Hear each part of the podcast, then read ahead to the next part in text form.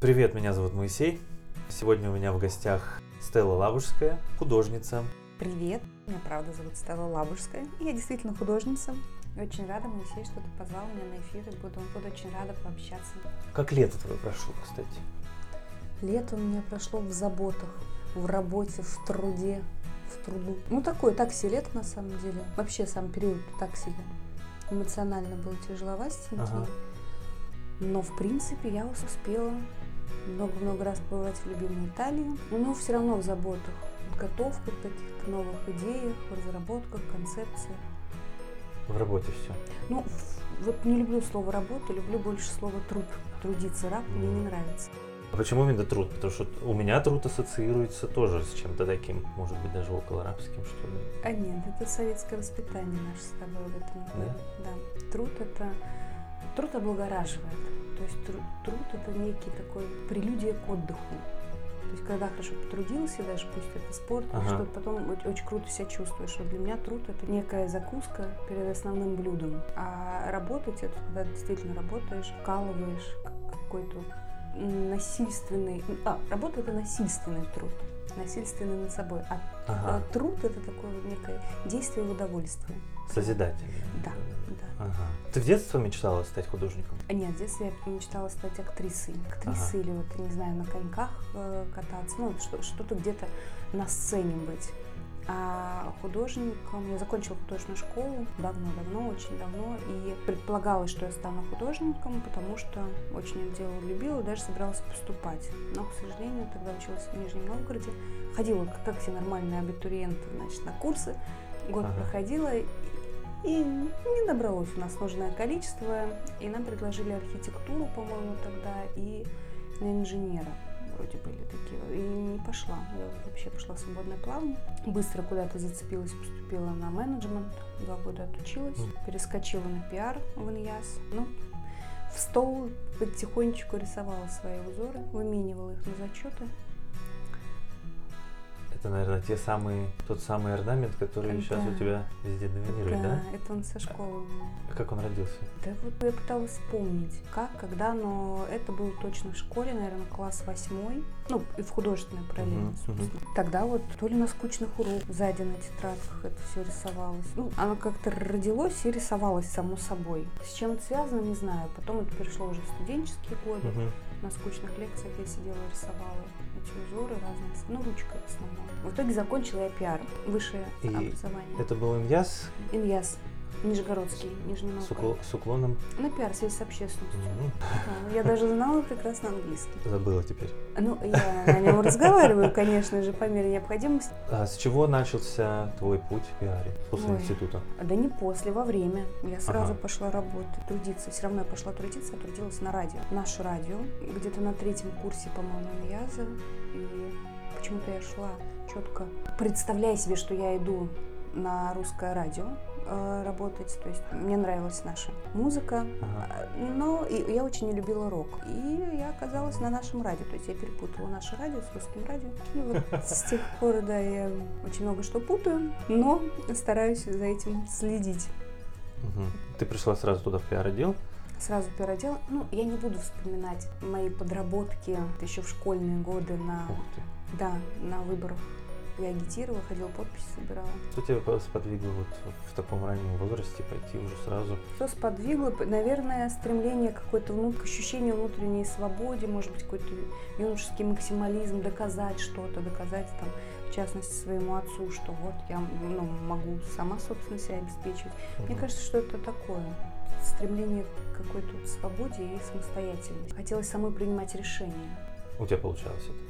Да, конечно, я очень такой достаточно упертой была девушкой. То есть, ну, сказала, пошла, реализовала. У меня с реализацией все было хорошо. Это круто. И редко, мне Да, кажется. не, нормально. Сейчас я смотрю на нынешнюю молодежь, они только в путь. стараются. Единицы Да? все-таки. Блин, ну может быть. Мне хочется верить в светлое будущее. И настоящее. Мне тоже в него хочется верить. Так, возвращаемся к послеинститутскому периоду. Ты пришла на наше радио и пиар-отдела. Чем ты там занималась? Моя должность называлась директор по связям с общественностью. Тогда был 21 год. Я придумывала программы, придумывала акции для всевозможных партнеров, э, брендов, расписывала эти акции. Ну, для коммерческого отдела, который продавал. Придумывала розыгрыши со слушателями, Мгм. встречала артистов, писала всякие анонсы, новости, записывала даже рекламу, даже ну, своим голосом записывала рекламу, придумывала эту рекламу, стишки придумывала. Занималась всем, как все- Креативом, все, все да. Ну, за- да, занималась креативом, Ага. мне безумно нравилось. Я пропадала до позднего вечера на работе, подзабила на учебу, но к тому времени, ну, тогда очень ценили студенты, которые уже были трудоустроены. И преподаватели очень лояльно относились. И я на практике могла, теорию знала плоховато, Мгм. но на практике все идеально рассказывала, то есть применяла тот, опыт, который уже получала, будучи работающим человеком, применяла его, естественно, в сдаче экзаменов. Мгм. А сколько длилась работа твоя на радио? По-моему, года то ли полтора, то ли два. Потому что потом я уже переехала в Москву. Меня пригласили в Москву уже работать. В кино. А, Да, да, да. Чем занималась там? Пиар. Тоже. Да, это был самый неожиданный, наверное, звонок. Я тогда уже понимала, что я хочу в Москву. Это был август а, 2006 года. И вот как-то я задалась целью, что нужно сесть, написать резюме, раскидать и поехать покорять Москву. По-моему, так и не дошли у меня руки до резюме, потому что какой-то случайной, не случайной неожиданностью мне позвонил а, Сергей Ливнев. Я тогда не знала, кто это. Это очень известный продюсер, он много что снимал. В любой большом городе, там Гитлер Капут, ну, много-много Мгм. достаточно такой в кругах знаменитый человек. И позвонил, сказал, что я слышал, вы ищете работу в Москве. Говорит, не хотите попробовать? Я говорю, да вы знаете, с удовольствием. Говорю, приезжайте на собеседование в Москву. Вот мы запланировали. Я приехала в Москву на собеседование. Э, Собеседование проходило с четырьмя продюсерами. Бреннером Сашей, с Озеровым Васей, с Ливневым и Семеновым Андреем. Это такие четыре акулы. Тогда были в киноиндустрии. Они работали с Амеди, и вот моя прекрасная няня тогда они Ага. имели отношения. Ну, то есть очень... А Бреннер Саша на Бибиду, он работал креативным директором. Я их не знала. Наверное, это Мгм. мне и помогло пройти собеседование, потому что я вела себя очень, ну, достаточно спокойно. То есть смотрю, четыре клевых мужика сидят. Ну, и сейчас мы с ними пообщаемся. И я им предложила всякие варианты, как бы можно было пиарить э, сериал «Трое сверху». Я выходила, как раз его пиарила с Ильей Львовичем Оленьковым, с Татьяной. Безумную идею абсолютно предлагала. И, ты знаешь, им понравилось. Они меня просили все прописать. Я уехала в Нижний, прописала. И буквально через несколько дней сказали, все, мы вас берем, не могли бы вы выйти там, типа, завтра. А, самое интересное, они меня спрашивают, типа, ну, вы умеете, если что, пресс-конференции же делать? Я говорю, да, конечно. А я ни одной пресс-конференции, не представляешь, Нижний Новгород, наше радио, какая пресс-конференция? Я говорю, да, конечно. А презентации с актерами? Я говорю, да, вообще без проблем. Ну, завтра ждем вас.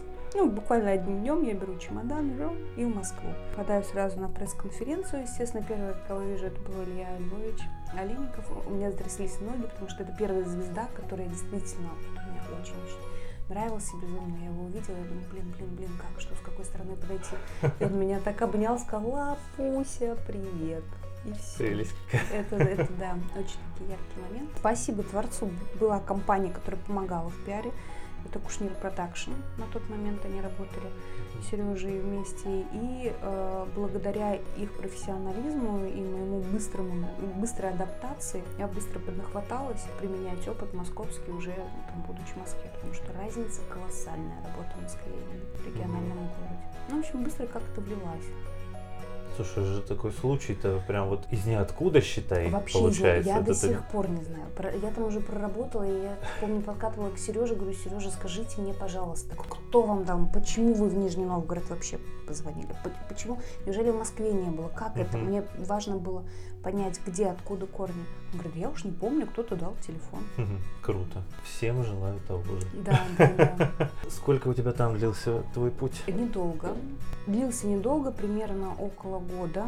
Почему недолго? Потому что я решила, наверное, послушав очень многие мнения окружающих, что вот все люди как люди, юристы, если пиарщики, то работают на таких э, правильные какие-то компании, у них есть график и так далее. А у нас же, ну, Ага. что там в кино? Нет ни графика, ничего, на работе ночуешь. И я решила, я тогда куда-то подалась, я там еще не сошлась с характером с одним продюсером, прекрасным человеком, абсолютнейшим, который очень много мне дал в плане опыта. Ну, на тот момент у меня очень много было амбиций, и, наверное, мне достаточно сложно было принимать людей, где-то быть более гибкой, и я Ага.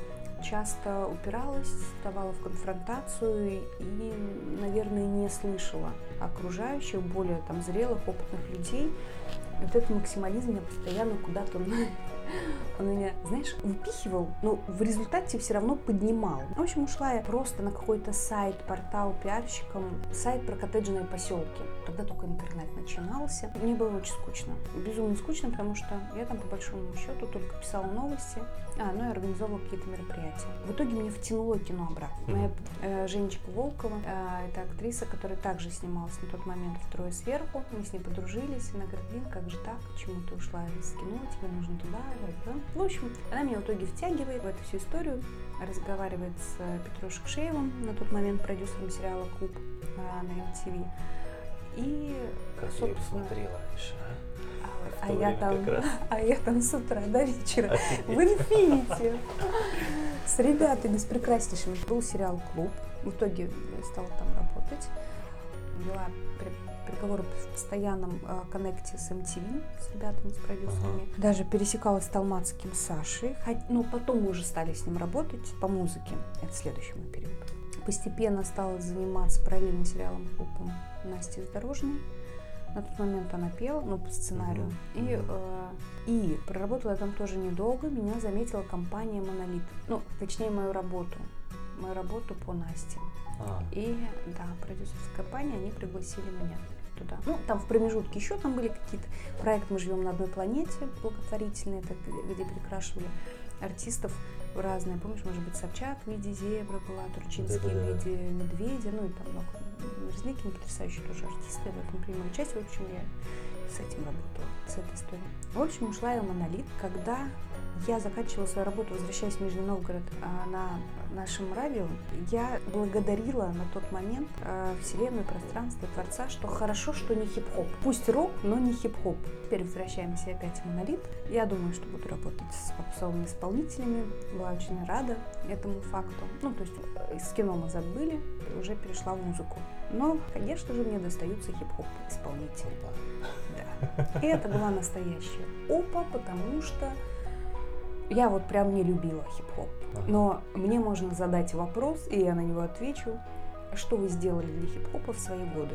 Я прям разложу, что я сделала для хип-хопа, с кем я это делала, как я это делала. А, Стала заниматься я пиаром артистов. Тогда это были Дина МС-47 с самого начала. То есть мне предложили выбрать. Я думаю, блин, как эти, ну, пойду по, по наитию, как вот душа кому лежит. Ага.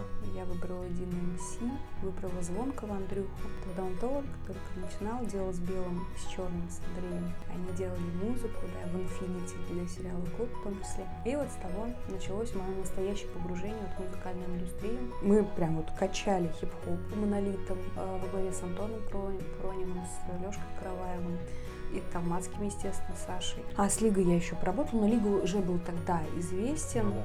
А с Панцем даже мне удалось поработать, с Панцем, с Нарциссом Бьером я работала, с Сережей Жуков. Жуков Сережа для меня был как подарок, потому что я выросла на песнях э, «Руки вверх», и это такое для меня прям, это- ну, это счастье с ним, в принципе, работать, потому что потрясающий просто и артист, и человек. Но основное мое направление был хип-хоп. Мы прям вот продвигали хип-хоп в России. Несколько лет мы раскачали историю хип-хопа, и действительно Да, шумок стоял. еще я занималась, тоже отдельная история, Ромкой Паном, который сейчас в Бандерасе. Мгм. То есть, ну, такой у меня нормальный послужный список. Хороший, очень Да. даже. Верила, я очень верила в все эти проекты, мои основные проекты, в которые я прям верила, ребята, это Дина МС, это Ромка Пан и Звонки. В общем, потом мне надо было куда-то расти уже. Я ушла из монолита. Я к тому времени стала очень много путешествовать, мне стало не хватать. Мне стало много Москвы. То есть, знаешь, такое, э, мне нужно было где-то в Ашрамах быть, в Индии. Чуть несколько лет подряд в Индии по два месяца жила, зимовала. Ого. Ну и, и так далее. Я почувствовала этот вкус к путешествиям. Там когда-то в Марокко месяц, полтора или сколько. провела. Мгм. И поняла, что я все-таки человек, который не создан для постоянного такой раб- работы.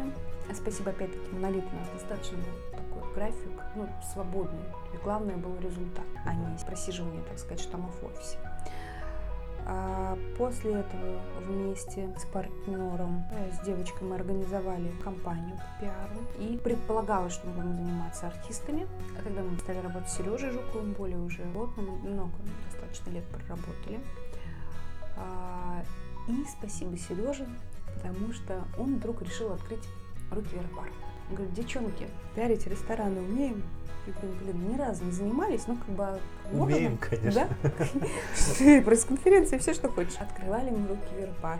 Тогда на улице Ленивка в Москве первые руки вверх бар Сережа открывали в Питере. Она заметила Global Point компания. Они, это счастье. Счастье в Питере мы открывали тогда и делали счастье в Москве. Ну, брендами.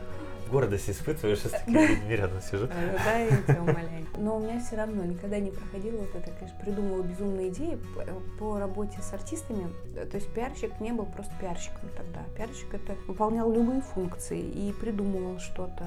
Ага. Тогда я э, придумывала безумные идеи клипов.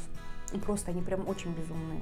А, Нереальные, да. Но, но они не, ну, как бы мы их не реализовывали, потому что это было А. too much. Потому что когда читали мои сценарии, даже артисты, они немножечко их это передергивали, они говорят, Стелла, как, как же это?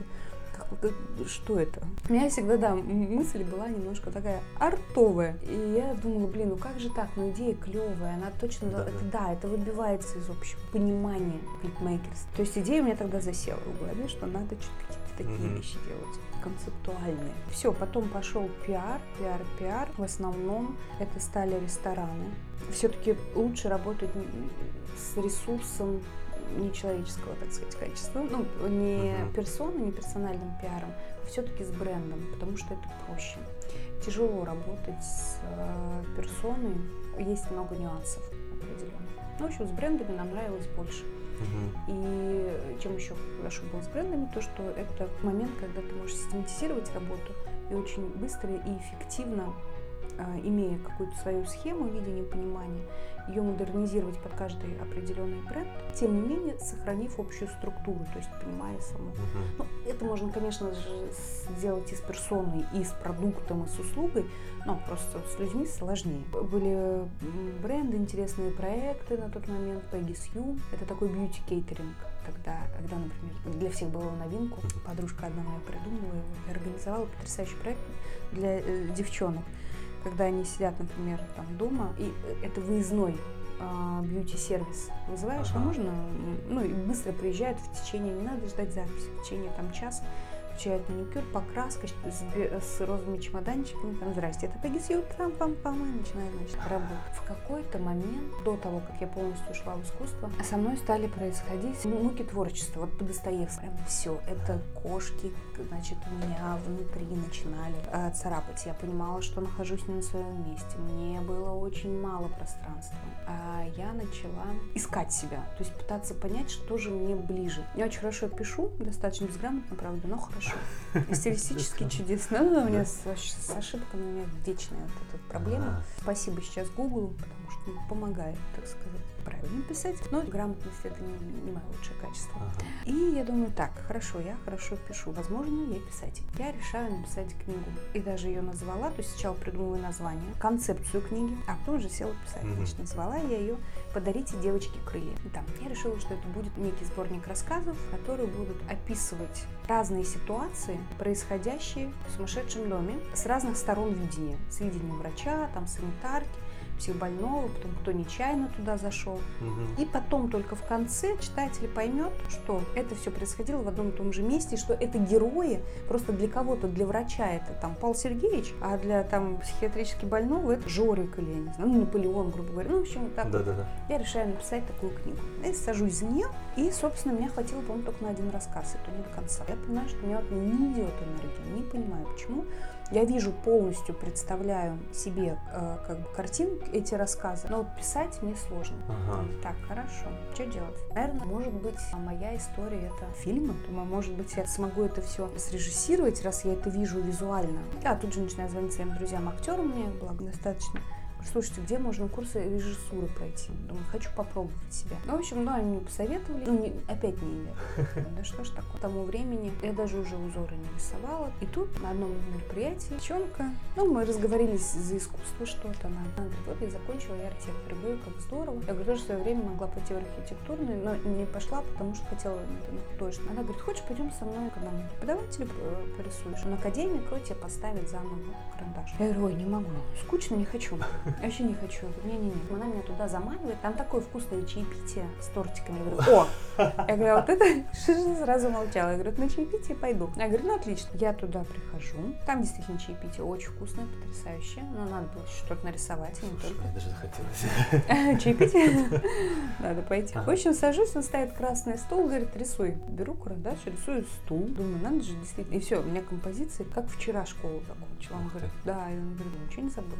Потом вторую тему переворачивает рисунок или фотографию человека вверх ногами, говорит, рисуй. Ну, там такая есть практика. Мгм. Я рисую, очень хорошо получается все. Круто. Да, я, я понимаю, что ну, все помню. И вот с этого момента, наверное, у меня открылся, знаешь, когда долго-долго-долго человека не кормят, и он начинает уже его там э, разрывать изнутри, и вдруг дают вот эту еду, и человек испытывает безумную страсть к наполнению вот к этому. Ага. И вот тогда я, конечно, следующее я нарисовала третий это натюрморт, и тогда же я взяла первый раз масло. Спасибо огромное преподавателю, потому что он сделал одну очень крутую штуку, которую нужно делать всегда с человеком, который первый раз берет масло. Я говорю, покажите мне, как работают с маслом. И он мне дал мастихин. Кистью нет, работаю Ага. мастихином. Я первый раз держу мастихин, масло. Я говорю, покажите, пожалуйста, как. Он говорит, нет, если ты ни разу не держала, возможно, у тебя родится что-то свое, своя техника. Поэтому я не буду показывать, по наитию сейчас пойдешь, так и будет правильно. И я открыла тогда вот эту свою технику, которую я везде использую. Вот ты видела. Кованность, по которой меня тоже там узнают по этим узорам по кованности. Я их сочетаю всегда в работу. И он такой смотрит, офигеть, говорит, а как ты это сделал? Я говорю, да, вот теперь я не знаю, научу не меня». скажу. Да, но я показала потом, и он пробовал тоже делать, потому что, ну, техника очень-очень скрупулезная, но очень крутая в итоге получилась.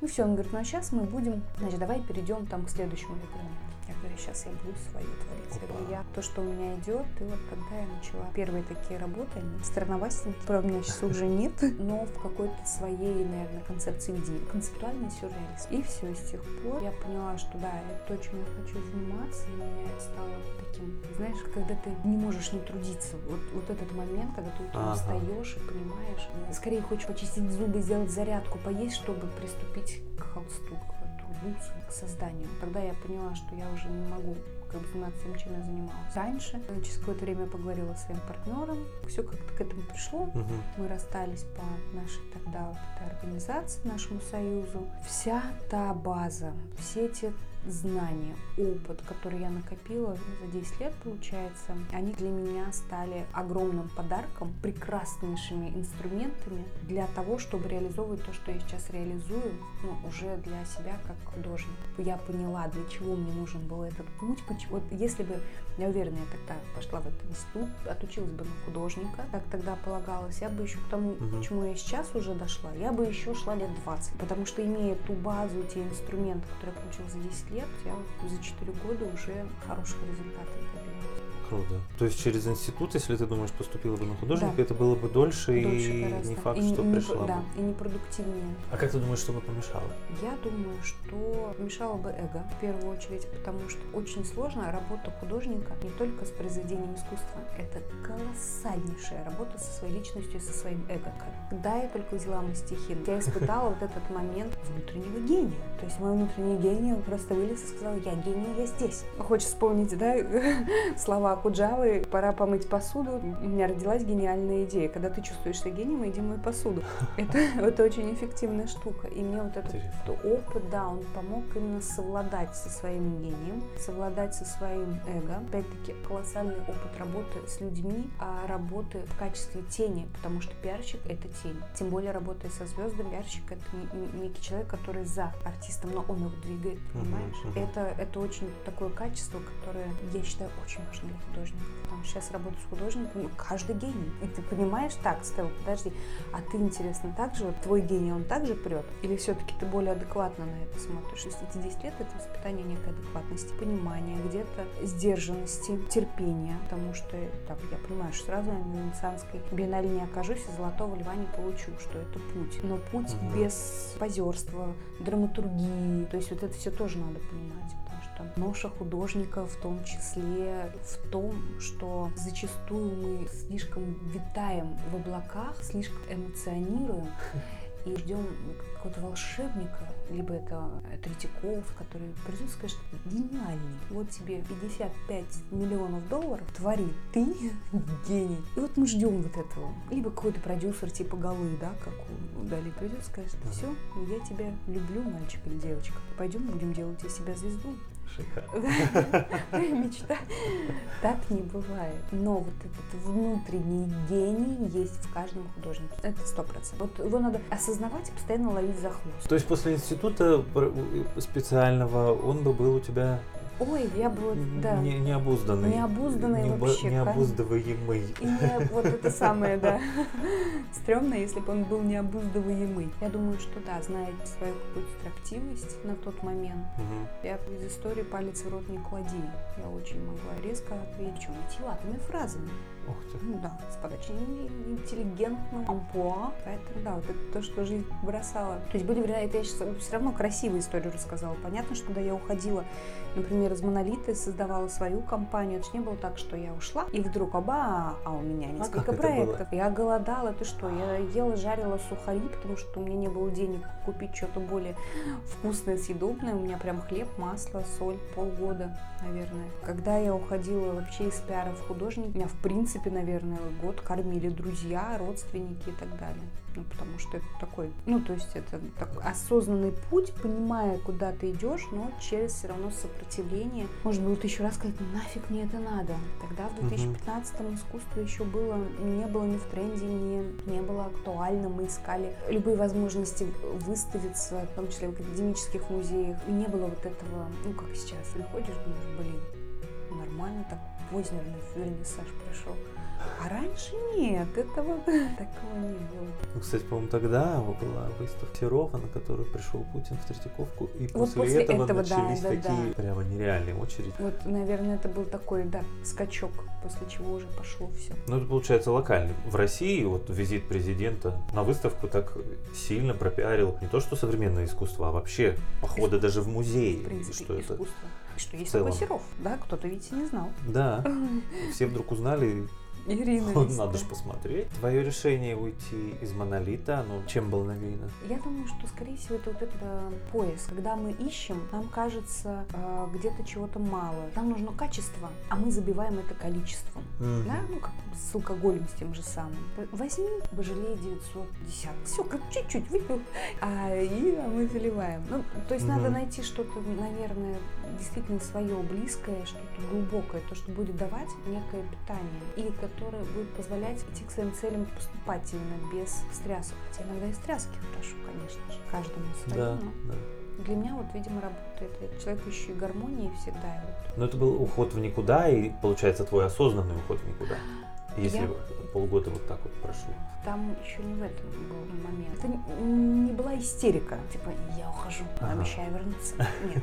Это было осознанно. Я уже очень хотела какой-то широты, свободы, видимо, какого-то другого, видимо, качества. Полгода я искала, набирала проекты, не просто сидела и ждала. Я звонила, писала письма, друзья, если у кого-то что-то, я на фрилансе, я готова взять. То есть это была проделана работа. Просто, например, когда мне предлагали за 20 тысяч рублей проект, на тот момент я не могла себе позволить это взять, потому что я понимала, что мне нужно больше. Если я сейчас возьму за 20, то моя цена примерно так и снизится. Ага. Мне это было неинтересно. Поэтому я решила, например, там за 20 я не возьму, я лучше подожду, но возьму там за 50. Мгм, мгм. Поэтому, ну, где-то полгода, пока ты договариваешься, пока вот начинаешь, все раскачивается, первую зарплату получаешь. Потом уже я предложила как раз своему партнеру вступить детей тоже. И вот мы уже объединились и стали дополнять друг друга очень хорошо.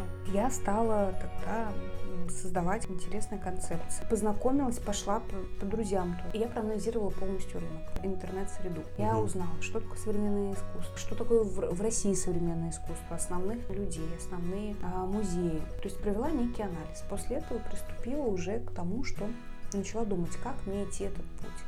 Начала искать по знакомым, каких-то кураторов, может быть, кого-то еще нашла. А, и так я нашла. Тогда на меня работала, еще в пиаре будучи, Сима. А, я с ней стала подругой, очень близкой. Когда я сказала, что все, в общем-то, компании не будет, я готова все эти проекты тебе отдать. Ну, она взяла какие-то проекты, она меня не оставила на тот момент, ну и вообще сейчас, слава богу. Она э, сказала, что нет, все равно буду с тобой. И вот тогда я ищу себе каких-то знакомых через знакомых и нахожу Дашу. Ну, это очень важные имена, Сима и Дарья. Значит, нахожу Дашу, она оказывается куратором и работает тогда в галерее К-35. И потом мне письмо от Дарьи приходит, что здравствуйте, мне Олеся прислала ваши работы, я их нахожу очень интересными, необычными и неожиданными, потому что такого я ранее не видела. Давайте встретимся. Мы встречаемся с Дашей, я ей рассказываю свою историю, что вот я как бы новоиспеченный художник, который, в принципе, понимает, что к своим годам уже как-то странно начинать, но, тем не менее, я чувствую в себе огромный ресурс, и я знаю, что я хочу дать этому там, миру в плане арта. Она говорит, мне интересно, давайте попробуем. И началось у нас э, такое э, прорывание вот этого ростка нашего с ней сотрудничества. Но что мне дало огромный толчок, Даша мне предложила принять участие в конкурсе and Art 2016 года. Это как раз проводил галерея К-35. Ага. И я тогда придумала проект «Крылатые говорящие». Этот проект был посвящен кино. Смысл в том, что я взяла фразы советского кино, нарисовала, я вижу, и поместила в кассету,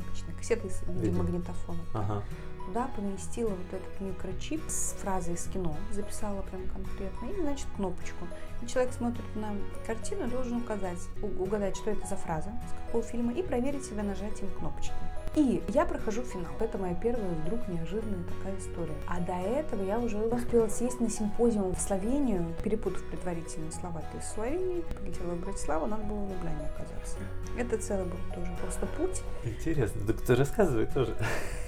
А чё, все элементарно. Есть Словения, есть Словакия. Нужно приехать в Словению. У нас был куплен билет до Словакии, к сожалению.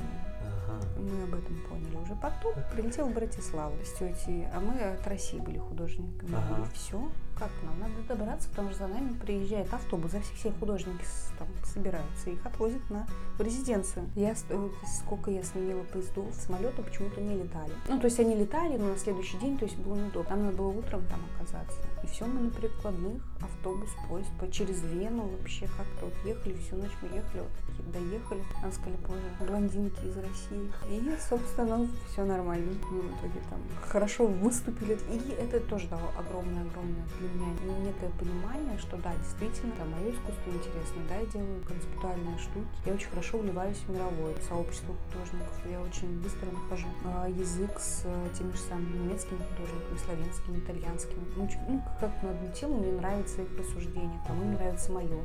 Мы о каких-то концепциях разговариваем. Я тогда поняла, мне стало интересно это международное сообщество художников, я продолжила с ними общение. Тогда уже ребят-кураторы позвали на симпозиум, уже частный, к одному коллекционеру на Тенрифе. У него две виллы, он каждый год приглашает по 11 художников. Все это на симпозиумах оплачивается художникам. И если это частный симпозиум, то нам еще дают сверху, платят за работу сделанную. В Европе такая культура. Это нормально, они очень поддерживают художников. Так у меня началось такой дружба с европейским сообществом. Постепенно как-то жизнь стала показывать мне новые какие-то истории, забрасывать меня в очень интересный проект. Далее я поняла, что окей, э, я вижу прекрасно, где я хочу оказаться, вижу, что это мой путь, я его выбрала, но мне хотелось что-то еще вот сделать, какой-то интересный проект какую-то интересную историю. И таким образом рождается идея Рашнар парка. Рашнар парк – это сообщество молодых художников, современных, ныне творящих, да, здесь и сейчас, которые пишут современность. Я подумала, почему нет, собирать активных художников, выставлять их работы, но в основном за границей. Угу. То есть сначала это была такая сырая форма этой идеи, и я пошла к Симе с этой идеей, потому что она очень сильная в пиаре, ну и в продюсировании. Я ей предложила, я говорю, давай сделаем. Она говорит, Стелла, какой Рашнар парк? Нужно зарабатывать на еду, говорит, тебе тем более, хотя бы. В общем, она сказала, сейчас нет, не готова поддержать, потому что надо туда прям входить. Хорошо. Я пошла к Даше, думаю, ладно. Попытка номер два. Я говорю, Дашуля, у меня есть такая идея. Все, значит, она списала. Она говорит, блин, так это же, говорит, мне с работы уходить надо. Я говорю, да, из К-35. Я говорю, но зато это в перспективе, такое будущее. Ты понимаешь, что постепенно мы раскачаем. Аналогов нет, действительно аналогов нет. В свое время аналог был это Дягилев, который с балетом всю эту историю возил в Европу. В общем, она говорит, давай. Я говорю, круто. И мы, значит, очень быстро делаем первый сезон Russian Art Park. Это тогда было на заводе Кристалл. Мы формируем арт-пространство, нас поддерживает владелец Валера. И наша еще фишка была в том, что в качестве жюри мы э, решаем брать известных людей, деятелей, масс-медиа, продюсеров, шоу-бизнеса, СМИ, редактора. То есть у нас очень много за все наши периоды Russian Park известные личности были в качестве жюри. Они фоткались с картинами. Плюс художники получали бонус. Артист фоткался на фоне их картин. Они могли выложить у себя в Инстаграме. И таким образом артисты выкладывали у себя, что приходите на выставку молодых художников, так как это лидеры мнений. У них дофигища подписчиков. То есть мы вот эту всю историю начинали раскачивать с разных сторон. Не только в качестве между собойчика, типа пум-пум-пум. Кто-то там пожурил искусствовед, у которого три с половиной коллеги подписчиков, но никто об этом не узнает. А если это пожурил тот же самый Сережа Жуков, блин, да у него миллионы подписчиков. Они хотя бы скажут, о, клево, надо сходить на выставку. То есть это такой немножечко, да, пиаровский тоже был подход. Это моя позиция в плане там, да, движения этой истории. Наша позиция. После первого сезона Сима говорит, я хочу с вами. Э, таким образом, все, у нас стало трое. У нас каждый имеет свою определенный пул задач. У нас уже, естественно, поставлено. Мы уже команда, у нас были ага. и ссоры. Ой, что мы только за это время там не переживали, потому что каждая с характером. Перетягивание одеяла было. Ну и все-все. И вот сейчас, наверное, тот момент, когда мы притерлись, прошло уже более двух лет. И теперь у нас все мусички-пупусечки, мы уже не ссоримся. Мы уже понимаем, что это наше детище. Нет эмоций, вот этой э, сексуальной страсти. Мы уже друг к другу притерлись и вот свое дитя воспитываем, взращиваем. А с этого года, 19 у нас появилось много сторонников, которые поверили в Art Park. Наташа Берег, художница, она сейчас тоже с нами в команде. У нас, естественно, большие амбиции. И мы делали клевые абсолютно истории на Кубе, в Гаване. Это была первая выставка русских художников. Мы делали выставку в главном музее Гаваны, Ля Революцион, при поддержке нашего посольства в том числе. Это было ну, Тартас с этой новостью. Да, пусть это Куба, и казалось бы, это же Нью-Йорк, это не Тейт в Лондоне. Но, тем не менее, мы это сделали первые в стране с абсолютно другими уставами, строем и так далее. А следующее сейчас, то, что удалось добиться, у нас очень тесные контакты с Италией, мы делаем Венеции, Park, что я хочу Венецию, открывать Art Park, сотрудничаем мы с музеями, с галереями. А, и следующий Art Park в Майами, это две выставки. Плюс некоторые художники будут представлены на двух ярмарках, на Аква, это параллельно с Арт Базелем проходит, одна тоже из главных ярмарок, и Палм Как раз хотел про него вспомнить, это же тоже конкуренция Арт Базелю скоро будет. Да, да, да. Но они более молодые. Там же Арт Базель, они, то есть там Бэнкси такого уровня художники, угу. Хёрст и так далее. Aqua это более молодые художники, то есть они, они из нормального сегмента. Я не знаю, я первый раз буду выставляться на такого уровня. Я сосредоточенно сейчас работаю над теми картинами, которые туда повезу. Ага. Я очень верю в эту ярмарку, потому что по продажам по прошлогодним мне, конечно, очень хороший показатель. Прям вау-вау. И Palm Beach это ярмарка, которая будет проходить в январе уже 2020 года. Но она проходит такая special для очень-очень коллекционеров, далеко с пенсионного возраста, то есть трепетно относится к современному тоже искусству. Ну и будет на Вильнуде одна галерея представлять Russian Art Park уже русских художников. Это действительно такой заход русского арт-сообщества, антураж майамского арта, потому что там не представлены русские галереи. Mm-hmm. На а, Аква не представлены русские галереи. То есть мы не заходим как галерея, это важно тоже понимать. Мы сотрудничаем с галереей Майами, mm-hmm. то есть с их галереями, и они представляют наших художников Art Park уже в рамках своих э, галерей. Вот. А в Майами такая русская диаспора огромная, разве там нет уже много русских художников? А там есть, но одно дело, когда есть русские художники, конечно же, там есть и там, и в Лас-Вегасе, и в Лос-Анджелесе, ага. и в Нью-Йорке, везде. Но есть ярмарки, это отдельная история. То есть они сидят не высовываются? Они тоже не высовываются, там надо отбор пройти. Мало того, что это стоит, например, на арт-базеле, это каких-то безумных денег стоит попасть. Но и еще не факт, что, что как, попадешь, да, да. попадешь, как с Венецианской биеннале. То есть мало да, заплатить, да. надо да. еще пройти отбор. А касаемо именно искусства, которое продается, это ярмарка, это арт-базель, они же проходят в разных точках мира. Да, да. Это надо прям супер-мега быть выдержанным в контексте современного арта, а, либо данной конкретной страны, либо мирового сообщества. Кто решает, это Собис, те же самые аукционные дома Филлипса, да, и Кристис, господи. Да. Вот. Это правда. Соответственно, это такой момент, то есть мы его прорываем опять-таки. Если мы пришли, сказали, здрасте, мы, например, галерея, там, что у нас нет галереи, мы с кем-то договорились, Московской галереи, давайте пойдемте. Конечно, они нам сказали, друзья, ну, вряд ли. Мы ищем вот эти заходы через какие-то сторонние институции, сторонние мероприятия, которые именно той страны. Мгм. Например, э, я надеюсь, что сейчас будет Russian Art Park в следующем году в Тегеране, но мы через иранское посольство заходим. Мы, в принципе, сотрудничаем с Маврики, с посольством, с Ираном мы уже договорились, что мы будем делать там Russian Art. Понимаешь, да? Не, не напрямую там, здравствуйте, примите выставку нашу. Нет, это сложно. Ну, то есть это можно, но это нужны инвестиции очень большие. А через посольство проще. Ну, конечно. Это как э, культурная Культурная миссия. Ага. Культурная миссия.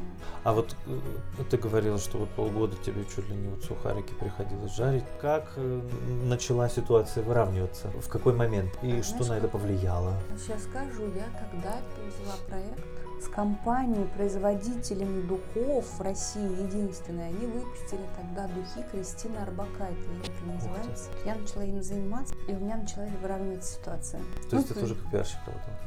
Да, тогда Ага. да. У меня сухарики, да, периодически. То после монолита случались, Ай. потом после... Как год у меня были сухарики, как пока я переходила вот этот вот путь в искусство. А тогда, да, это были духи, потом уже, потом Сережа, по-моему, как раз Жуков, потом Ген Кру еще был. Ну, то есть стали э, просыпаться старые мои связи, которые меня когда-то знали. Вот это то, что ту волну, которую я про- прогнала изначально, что, друзья, Мгм. я на фрилансе, пожалуйста, будет проект. И вот та волна, она стала работать. Спустя полгода уже стали приходить, вот, отзываться, Мгм. предложения о работе. И параллельно ты создавала произведение искусства? Нет, это, Ещё нет? это нет. Это я создавала с э, первой своей партнершей, партнером. а, Мы с ней создали. А потом уже, все, я ушла в искусство, я параллельно еще что-то вела, я писала копирайт. И параллельно, да, я делала Art Park, создавала искусство и еще что-то, скажем, делала из старой работы. Ну, сейчас я переключилась, наверное, что можно сказать, полностью в арт, э, в создание уже. Хочется какой-то еще продукт создать. Бизнесовый в арте, как монетизировать всю эту историю. То есть сейчас начинается новый этап, и начинается новый этап у нас, как у Russian Art Парка, ибо у нас есть уже и партнеры, есть уже даже люди, которые, скажем так, не помогают, некие меценаты на очень Мгм. начинающем уровне, но тем не менее это помогает, спасает проект и наращивает его. У нас полностью обнов- об- обновляется сейчас сайт, это будет Мгм. очень клевый, стильный. Мы поменяли логотип. А, у нас все выдержано в единой стилистике, то есть мы сейчас его прям так модним, модним, модним. Ага. А, что для тебя успех? Для меня успех. Ну, во-первых, это внутренние ощущения в первую очередь Какие? наполненности, такой, знаешь, гармонии, граничащей с э, каким-то, с новым желанием. То есть, когда вроде все стабильно, все хорошо, ты счастлив, и ты наполнен, и ты понимаешь, что да, сейчас я наполнена, сейчас э, Мгм. тот момент, когда я могу сказать, что я успешна, неважно в чем, как женщина, как там, художник, кто угодно. Но зарождается новое желание, когда ты понимаешь, что ты можешь еще больше ну, это выдержать вот эту вот грань между тем, что ты уже получил, и ты насыщен, наполнен, ты рад. И понимание, что, блин, а я могу больше. Вот этот переход, это и есть этот успех, ну, как бы наполнение. каких-то новых Ну, идей. наполнение, к развитию. с одной стороны, да, Ага. и в то же время раскрытие нового. То есть не опустошение, типа, «Жи, теперь Мгм. заново, только на другом уровне. То есть успех — это не постоянная, прямая, стабильная да, какая-то история. Успех — это именно приходящий момент. То есть он... То- Это внутреннее ощущение. Это внутреннее ощущение, твое. вот, да. Мгм. Ты успешный. В данном случае, да, ты берешь у меня интервью, конечно, я, я полностью наполнена, чувствую себя очень хорошо. А были ли какие-то, может быть, в компаниях, где ты работала, какие-то люди, которые тебе становились некими примерами примерами для подражания? Конечно. Для меня даже падающий листок с дерева это пример для подражания. Я стараюсь учиться. А чему ты, чему ты у листка можно учиться? У листка, наверное, самое главное – это податливому сопротивлению. То есть, когда он падает, он как бы сопротивляется воздуху, но он при этом поддается силе притяжения. Мгм. И вот это некое состояние, когда ты вроде сопротивляешься, но тем не менее идешь по своей природе, по зову очень лаконично, движение. И, наверное, вторая история, даже падать нужно красиво. То есть надо вот как-то грациозно это делать. Ага. В этом нет ничего такого, это просто нормальный какая-то некий процесс. У меня очень много учителей. Кто-то основной, который, может быть, даже Щевелев, вдохновил тебя. Щевелев Алексей, например, это один из таких главных моих и учителей. И не то, чтобы подражать, это стрёмное вообще определение само по себе, но тот человек, которого хочется учиться и учиться, глядя на которого, ты понимаешь, что, блин, чтобы него учиться, надо постоянно тоже расти, потому что он постоянно идет вперед, и хочется находиться в атмосфере этого человека. Он преподавал еще в институте в Иньязе, А. мне он очень-очень успешный, если мы говорим в глобальном понимании, внутренне тоже успешный, безусловно, знающий, так скажем, и бизнес-тренер, с одной стороны, и он очень-очень духовно раз тренирует небезызвестных людей, такой стилю жизни очень осознанного человека. Много мне дал Драгослав, это супруг Перукуа. Перукуа это такая известная исполнительница. А чему ты научилась у него? Какие-то качества переняла? Качество спокойствия, то есть шанти, абсолютного расслабления. Я научилась у него вот этой какой-то страсти к путешествию. Даже так, уверенности во время путешествия, потому что Мгм. я путешествовала раньше, да и сейчас не по турпутевкам, а то есть это вот прилетела в штат Бангалору, где свои законы, поселилась в Ашраме, пожила там, потом рюкзачок и поехала в штат Гуа через Мамалополу. И это все на автобусе слипер, где одни индусы просто, и ты там, ну это жестко, никто не знает английского, индусы, они на тебя вот так вот смотрят, ты не знаешь, это хинду, это католики вообще. А там все по-разному, всех, у каждого штат свои законы. И вот этому шанти, что да ладно, слипер, 12 часов на слипере, это в другом штате. фигня. Не бояться. Полностью, да, быть уверенным, и уверенность в том, что, ну, во время путешествия. Ну, и научился каким-то практикам, гармонизировать, там, да, стараться не стрессовать. И он, безусловно, пример, как эм, поднял, скажем так, с точки зрения продюсирования перуку, когда она еще не была известна в России вообще, что он много очень сделал для этого всего. Интересно, а какого плана музыка? это? Музыка медитация, то есть она больше работает с голосом, ее называют еще голос земли. Она там с вибрациями работает через йогу голоса. Мгм. То есть кто-то называет это шаманская история, но это больше чакровое пение. Когда ты рассказывала про первый проект «Крылатые», Ага, говорящие. мне почему-то представилось, что это некие такие, Текста. такие цитатки, А, цитата. ра- разно- разным образом написанные. Что-то от руки ручкой, что-то А. типа как печатной М. машинкой. Такого не хочется, потому что это повторение, а я стараюсь в своем искусстве исходить из каких-то историй, которые канали, да, безусловно, потому что это не мое, да, я только лишь как мастихин в руках Творца. И то, что моя задача прислушаться, услышать это, моя задача переработать, осознать и как бы уже реализовать. Поэтому не хочется повторяться абсолютно точно. Я ищу какие-то новые истории. Мне нравится делать что-то новое, что-то такое, что, Мгм. да, может быть, ну, как с этим с крылатыми говорящими. Я сделала в шестнадцатом году, и только вот в девятнадцатом была персоналка. Действительно, им заинтересовались. Одна э, работа из них находится там в коллекции Мариоты сейчас. И это только сейчас, понимаешь? Спустя сколько? Три года. Слушай, нет. Ну, это погоди, ну, короткий. Короткий, но я думаю, что Короткий лет через 10 вот это уже, уже зайдет, должно Мгм. зайти. Там то, что полотна с дырами я делала, теория красных дыр, это тоже Да-да-да. когда в семнадцатом году, я думаю, что еще лет пять лет, ну, клевая штука, полотна с дырами. Ну, то есть я как бы обрабатывала специальным образом. Ну, такой момент. А где ты черпаешь вдохновение? Блин, везде. Ну, прям везде. Я не...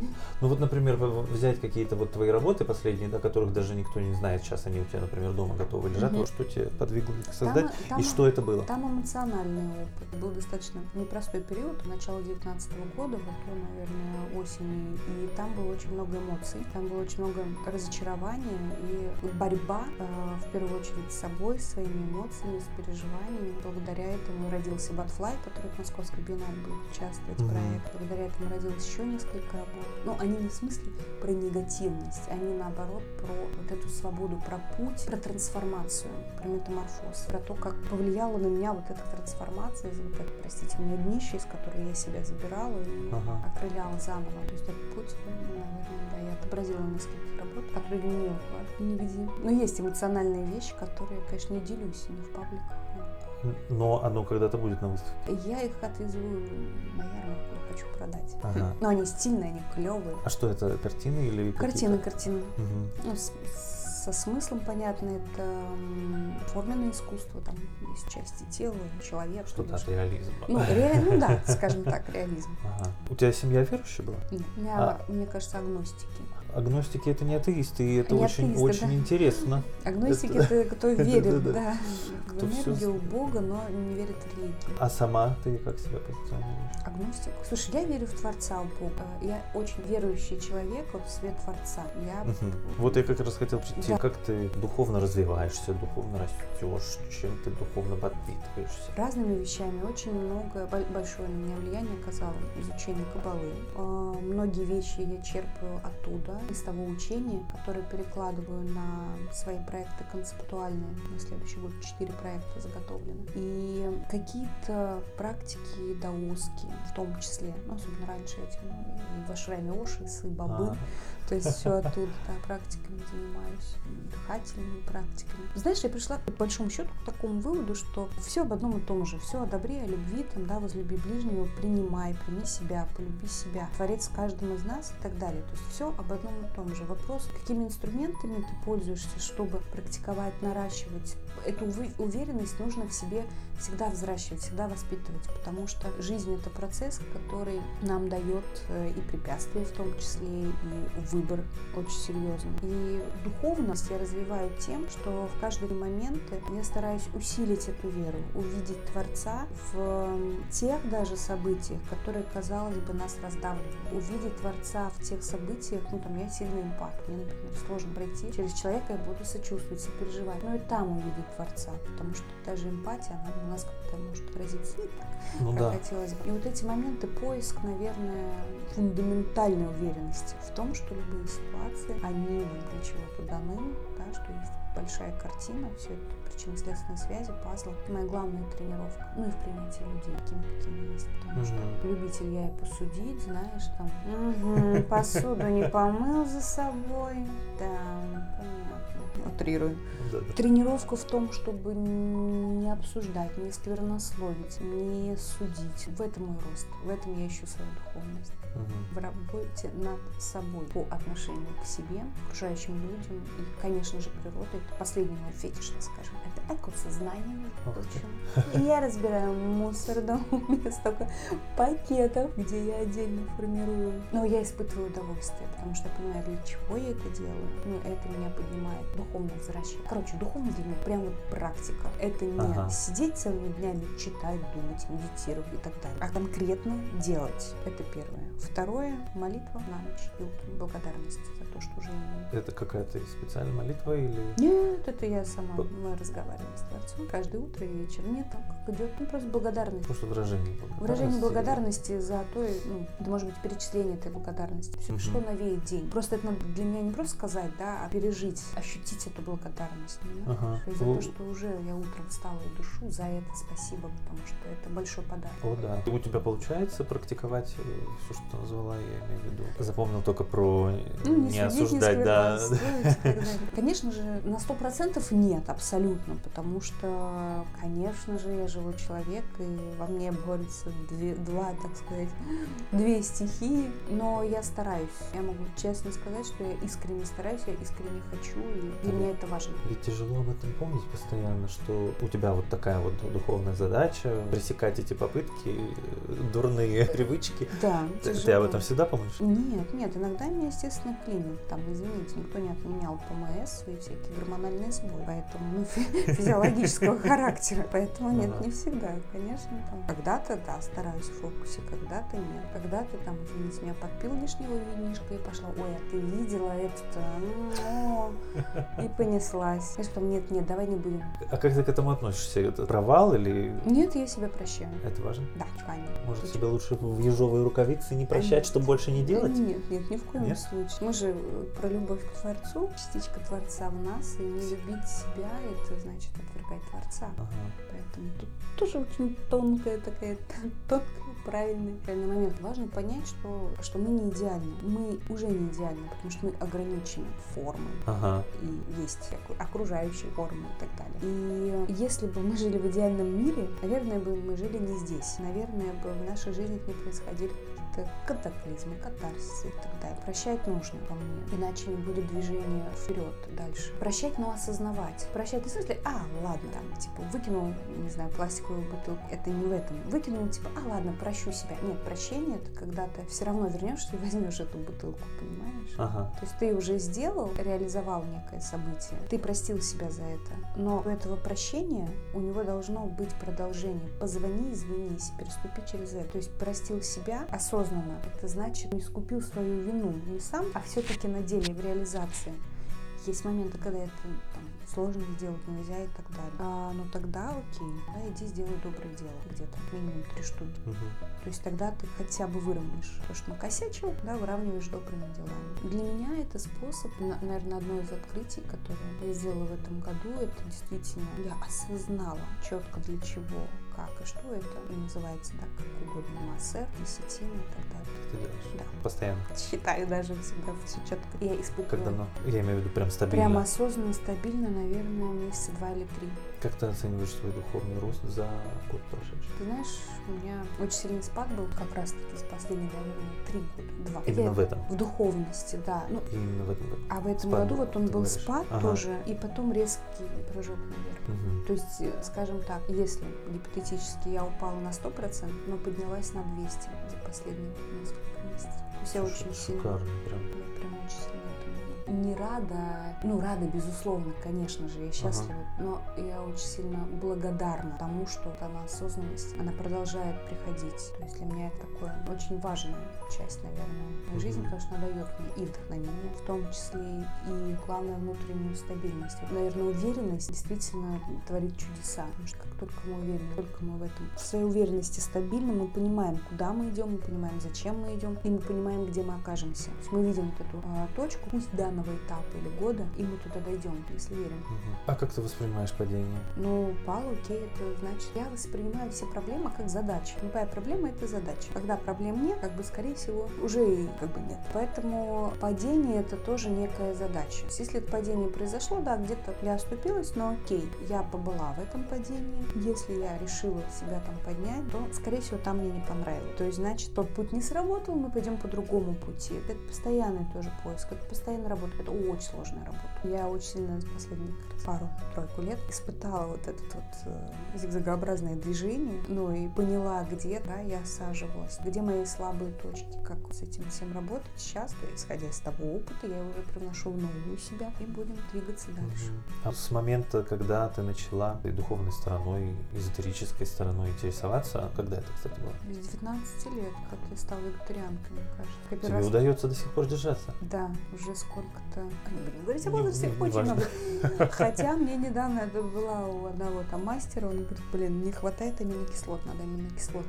Эти бульончик хотя бы А. прописали.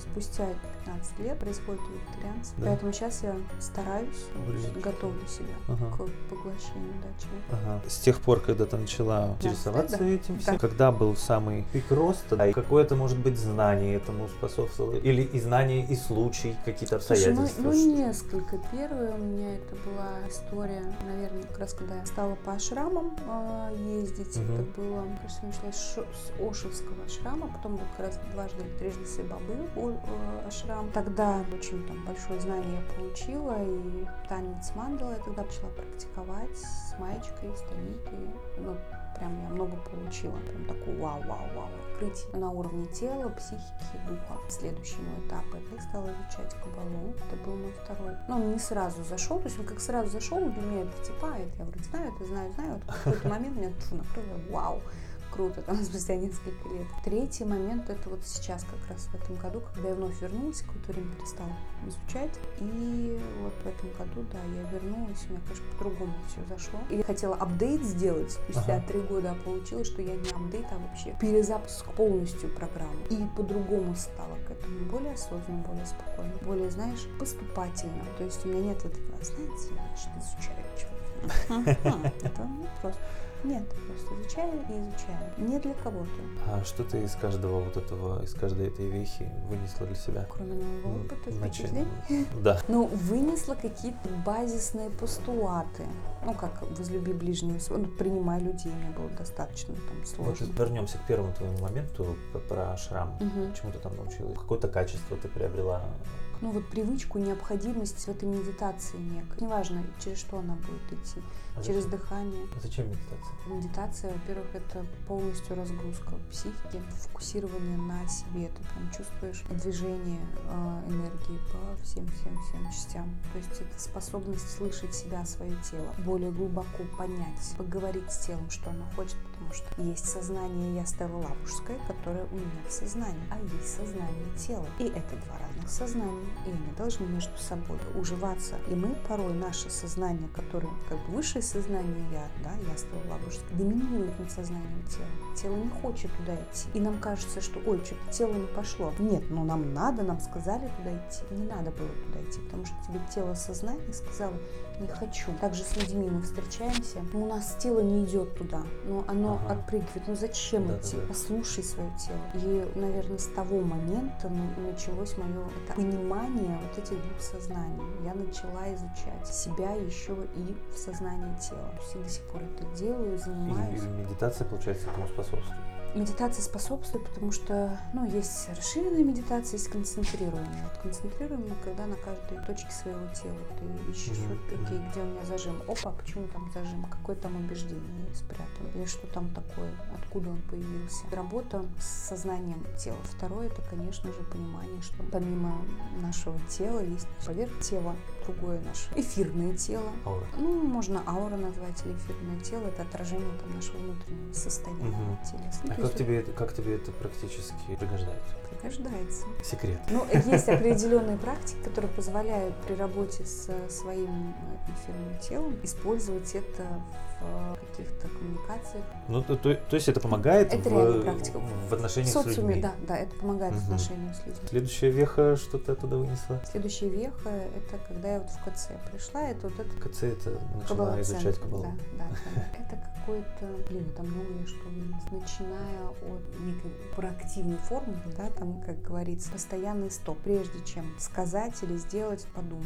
Среагировать, подумай. Потому что раньше я была, например, более импульсивная, Ага. более А, эмоциональная. а там, значит, дается какая-то фишка проактивная, как ты сказала, да, ну, формула. Да не то, что э, фишка, не фишка, это понятно, что мы все это знаем. Но постоянно находясь в сообществе, в неком антураже, да, это все повторяя, практикуя, так или иначе ты прививаешь себе это как привычка, как с осознанными сновидениями, да, Мгм. чтобы если самостоятельно хочешь погрузиться в осознанное сновидение, ты должен сначала в реальности привить себе определенную привычку, просыпаться и задавать себе вопрос, а сплю ли я сейчас? И в какой-то Ага, момент ага. когда ты спишь, ты во сне задашь себе вопрос, а сплю ли я сейчас? И у тебя сознание скажет, охренеть, ты сейчас спишь. И таким образом твое сознание пробуждается во сне, и ты уже начинаешь формировать, да, также заниматься Э, Реальность. историями, да, ага. реальности. Но это так работает наш мозг. То же самое. Ты находишься в обществе, в сообществе людей, которые постоянно пробуждают в тебе те или иные привычки. Из истории, да, мы сейчас очень-очень.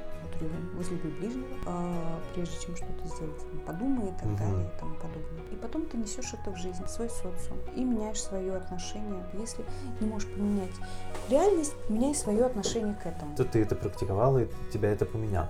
Да, это меня поменяло, и я стала более, опять-таки, осознанной. То есть для меня, а, наверное, одна из важных, важнейших целей работы над собой – это осознанность. Осознанность э, в своих действиях, поступке, желательно в каждом. Это осознанность в отношении с людьми, потому что очень часто, особенно женщины, склонны к иллюзорному сознанию. То есть они сами придумывают человека, рисуют себе, описывают и общаются, исходя из той формы, мысли формы, которую они сами себе создали. Во всем. И касаемо человека, и касаемо, там, я не знаю, своих каких-то идей, своей работы и так Событий. далее. Да, событий. Ага. Так вот, осознанность как раз и подразумевает то, что видеть и воспринимать действительность хотя бы приближенно к той, какая она есть. Убрать шумы, которые мы сами формируем. Ага. Понимаешь? Поймать Не это. приписывать объекту Конечно. Ага. Или объекту, или ситуации. Потому Мгм. что ситуацию мы же понимаем, что ее можно рассмотреть с разных точек Да, зрения. да. Каждый найдет Возвращаясь к твоей книге. Да. Поэтому вот, вот такой момент для меня важен. То есть я всегда стараюсь найти вот эту вот осознанность, инструменты к максимальной осознанности, максимальному фокусу фокусе. В фокусе в ситуации. Угу. Не, не расплываться, видеть. Же тогда слышишь больше, видишь больше, потому что ты фокусируешься. Ты не идешь, у тебя нет этой, извините меня, мозговой помойки, которая там то все. Идеи приходят. Когда там делаю практики определенные там голодание. Да, не знаю, знаешь, нет, по 10 э, дней в году голодаю просто. Там уезжаю в лес и ничего не ем. Только пью. Все под присмотром, все ага. нормально. Ага. Так там шумы, там вот эти нейронные связи, которые в головном мозгу, они полностью стираются. Ну, вот эти ненужные. И все, и тогда такие идеи приходят вообще потрясающие, такие красивые. И они сразу приходят картинами, чистота сознания. То есть питание все-таки нас объединяет? Не, не совсем питание. Мы когда полностью напитаны мозг, мы начинаем гонять всякую, извините меня, историю. Как раньше у человека, что у него главное было? Инстинкты. Поесть, там, поспать и так далее. Ага. Так вот, когда мы а, ограничиваем себя, делаем эту аскезу с едой, у нас все, у нас мозгу не до того, чтобы думать, надумывать.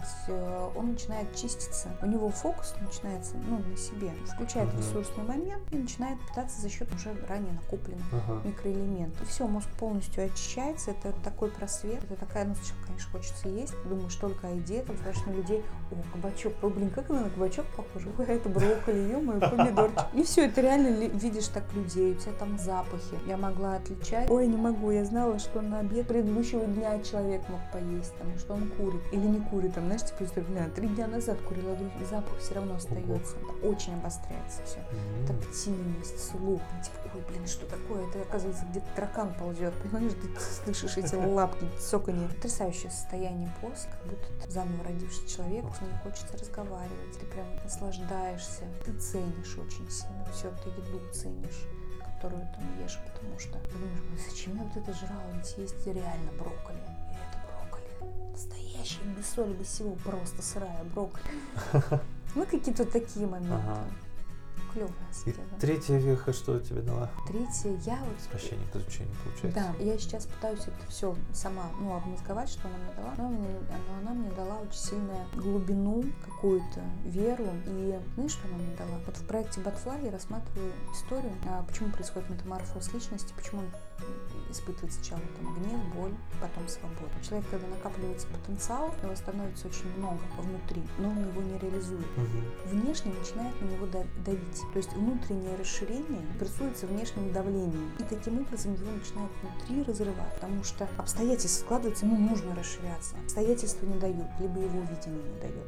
Ага. Это вызывает метаморфоз, как раз, который вот я описываю в проекте. Вот это третий мой захват. Он мне дал понимание, что можно без этого давления находиться в постоянном расширении. Он мне дал вот эти инструменты, которые позволяют давление убрать. Ага. На самом деле внешнего ограничения как такового нет. А кто-то из э, известных художников оказал влияние на тебя? Ну да, много художников, которые... А вот кто-то кто-то один. Ну да, Винчи, это гений. Это гений, и, наверное, влияние его основное на меня в том, что художник — это не просто кисточка помахать. Художник — это все-таки личность, которая развита в разных-разных а, направлениях и развивается постоянно художник это в первую очередь исследователь, ищущий вот это понимание, ищущий концепцию, доказывающий. Это некий философ, который использует искусство как инструмент своего видения, как инструмент своего голоса, как инструмент своих мыслей, как инструмент своих каналов. Наверное, да, наверное, да Винчи. А чем он для тебя гениален? Да Винчи. Понятно, да, что он вообще признанный художник и гений, а вот именно вот для тебя, если бы ты не знала, что он великий художник. Слушай, ну,